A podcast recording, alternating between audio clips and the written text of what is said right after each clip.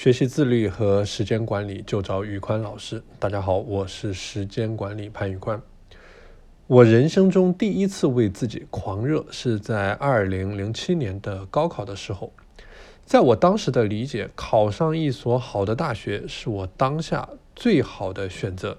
这意味着我在将来能够找到一份好的工作，以及将来的人生能够更加顺利一些。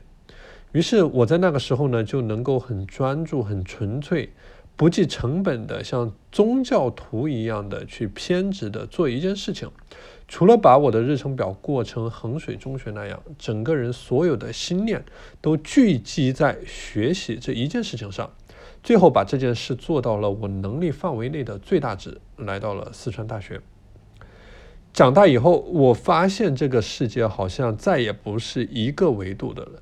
无论是学业、事业、读研、留学、工作、人脉、打工、创业等等，在人生的不同阶段，摆在我面前的是无数个选项，再难保持当初那种激光般的聚焦。哎，庆幸的是呢，在这些不断的经历的过程当中，我也在不断的打破我自己的思维壁垒。从我年少轻狂的时光，到经历世事后内心的平和。我究竟想要的是什么，在慢慢的变得清晰。从我十八岁到三十二岁的这十十四年，真正的价值观也在慢慢的浮现。我喜欢这种不断去否定自己的过程，因为这也代表着我在更加准确的找寻我的价值观，找到一些更优化的选择。不谦虚的说啊，现在的我是一个自律到了骨子里面的人。我每周保持着在高压状态下近百个小时的创业的工作，啊，我也信奉真正的自律一定是积极主动的自我实现，一定是源于内心极度的渴望。举个例子啊，比如渴望减肥成功的人，他对健康和身材的欲望远胜过他的口腹之欲；渴望事业成功的人，他对功成名就的执着远胜于吃喝玩乐的欲望。内心平和的人，他对和睦人际关系的向往远胜于物质利益的一些需求。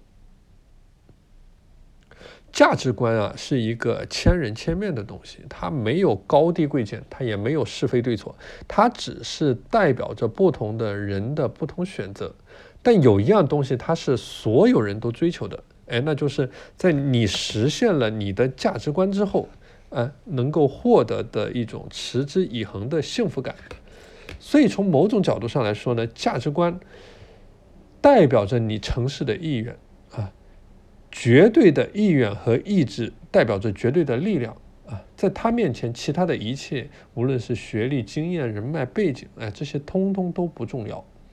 埃隆·马斯克他能够在火星上去建立一百万人的殖民地，一定是他近乎偏执的渴望。这种意志能够让他逢山开路、遇水搭桥。